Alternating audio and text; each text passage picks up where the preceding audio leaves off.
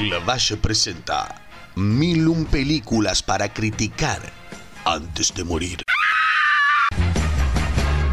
Muchas gracias Martín Gallo por esta hermosa presentación y a ustedes por estar del otro lado. Mi nombre es Laura Valle y los invito a acompañarme en este recorrido por la historia del cine criticando cada película en el listado de Steve Schneider. No será una tarea fácil, pero sí divertida, mientras recordamos clásicos amados por todos y tal vez, solo tal vez, descubrimos películas que se transformarán en nuestras favoritas. Acompáñenme, empecemos.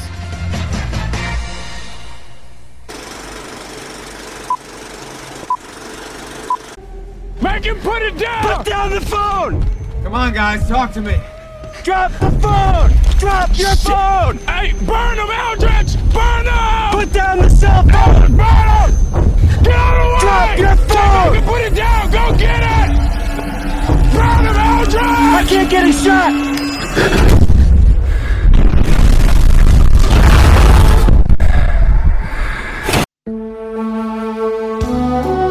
La película que veremos hoy tiene un 97% en Rotten Tomatoes, con un crítico diciendo, aunque se digne de no serlo, esta es una película pro guerra y pro imperialista. Qué fuerte. Un sargento especializado en desactivar explosivos pasa días intensos en Irak con su comando. Uno pensaría que odia su trabajo, pero en realidad lo adora. Estoy hablando de The Hurt Locker o En Tierra Hostil, película del 2008 dirigida por Catherine Bigelow, escrita por Mark Ball y protagonizada por Jeremy Renner, Anthony Mackie y Brian Gergin. No hay muchas mujeres directoras en este listado. Y creí que ya era hora de elegir la película de una directora. Elegí a Catherine Bigelow no solo por ser la primera en ganar un Oscar, eh, para no decir la única, porque ha- hace poco ganó Chloe Zhao, gracias a Dios, pero eh, hasta hace poco era la única mujer en ganar un Oscar, sino más que nada porque su trabajo se aleja más de este preconcepto que tiene la gente de lo que sería una película hecha por una mujer. Esto es porque se aleja del sentimentalismo o comedia romántica, eh, no es tan tranquila, más por la acción, como en el caso de Point Break, Zero Dark Thirty o The Hurt Locker. No muchas mujeres tienen la posibilidad de hacer películas y cuando lo hacen son cuestionadas por su trabajo. Y las mismas películas que ellas hacen, ellas hacen son analizadas siempre remarcando que es una película hecha por una mujer. O sea, cuando se analiza la película siempre es en el marco de, ah, la hizo una mujer. Algo que no debería ser así. Catherine demuestra en su filmografía su capacidad para hacer películas de acción, pero en The Locker lo lleva a otro nivel. La película es tan tensa que el audio que escucharon al principio es solo el comienzo de la historia. O sea, no es el final lo que les estaba haciendo escuchar, es el principio.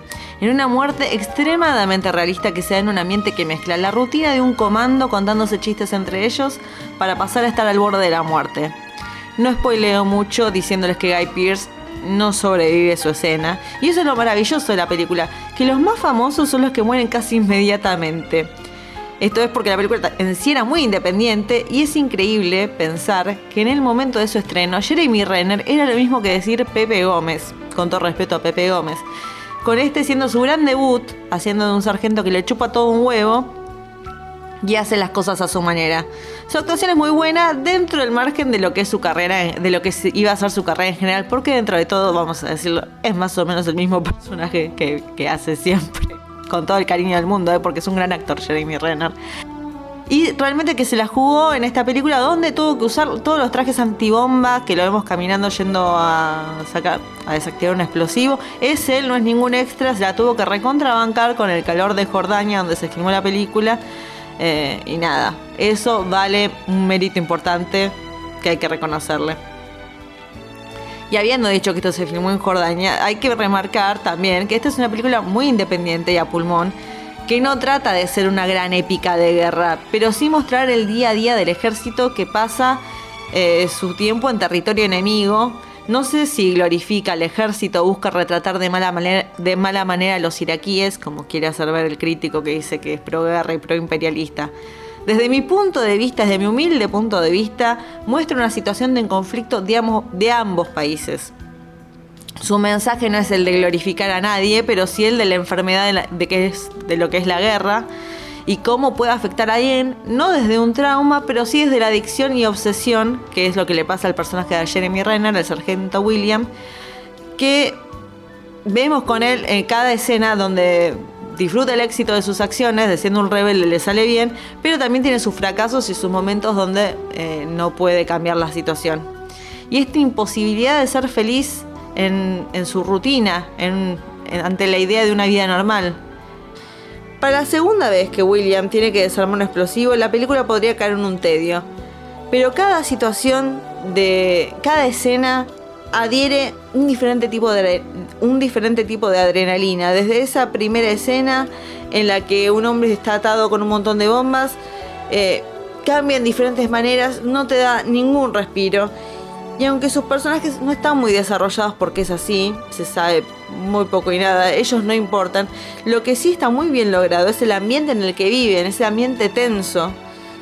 Yo creo que es una película excelentemente lograda que tiene mucha validez en el listado y no tiene nada que ver con que Catherine sea una mujer, no lo estoy diciendo para apoyarla a ella, digo, cuando una película es buena, es simplemente buena y en este caso de Hurt Locker es realmente llevar la película de, guerra a otro nivel, contando una historia muy particular eh, y realmente es muy, pero muy eh, merecido su lugar en este listado, contando esta historia eh, que realmente cuando termina decís gracias a Dios porque realmente yo no sé cómo hace este muchacho para estar en la guerra.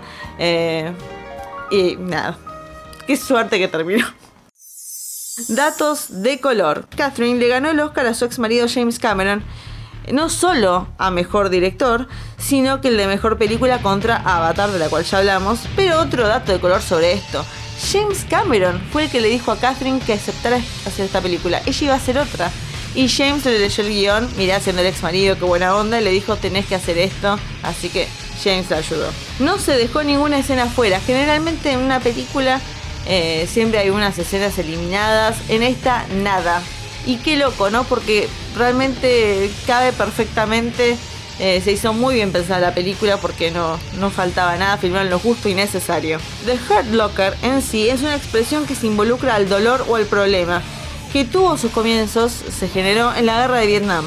¿Eh? Si quieren tirar un dato para sorprender a la gente en una cena, pueden decir eso. Esta es la película ganadora del Oscar con la peor, recaudación, vamos a decirlo así de una. Solamente hizo 12 millones en la taquilla, muy bajo. Eh, pero bueno, estoy segura que a futuro va a haber otra película que le va a sacar el trono. Mientras tanto, será de Fair Locker películas para recomendar.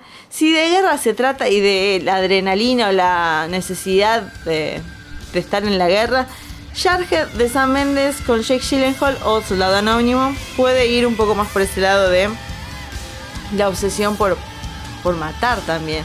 Porque el, personaje de Jeremy Renner en The Hurt tiene la obsesión de, que le gusta ese, ese sentimiento de adrenalina. Bueno, en este caso los personajes se quedan con ganas de matar. Pero me voy a tomar un momento para decir que sí, hay varias películas de mujeres que no están en el listado de Million Películas y me parece que es necesario recomendarlas también, eh, como Perdidos en Tokio de Sofía Coppola o Honey Boy de Alma Jarel. Me parece que, ah, bueno, un documental maravilloso. Eh, que tal vez me estoy adelantando porque lo voy a volver a recomendar, me parece. Stories We Tell de Sarah Polly. Eh, Lady Bird de Greta Gerwig, que seguro ya va a estar en el listado, pero en el momento no. Eh, bueno, ese es un grupo selecto que puedo mencionar ahora. The Farewell de Lulu Wang también. Eh, me estoy jugando también ahí. Y nada, hay un montón de mujeres con mucho talento eh, que merecen ser reconocidas. Les cuesta mucho hacer películas y cuando las hacen, si son así de buenas, bueno, habla muy bien por ellas. Así que esas son las recomendaciones. Y así terminamos con la película número 36 del listado. Realmente una película que a mí me voló la cabeza cuando la vi en su momento. Eh, nada, no soy, ya lo dije, me voy a repetir nuevamente porque el público se renueva. No soy fanática de las películas de guerra, pero esta vale la pena eh, y se merecía el Oscar y mucho más. Así que luego de escuchar esto, por favor, vayan a ver The Hard Locker, dense el favor y vuelvan porque nos quedan 965 películas más para criticar queda muy poquito, nos veremos y será hasta la próxima película.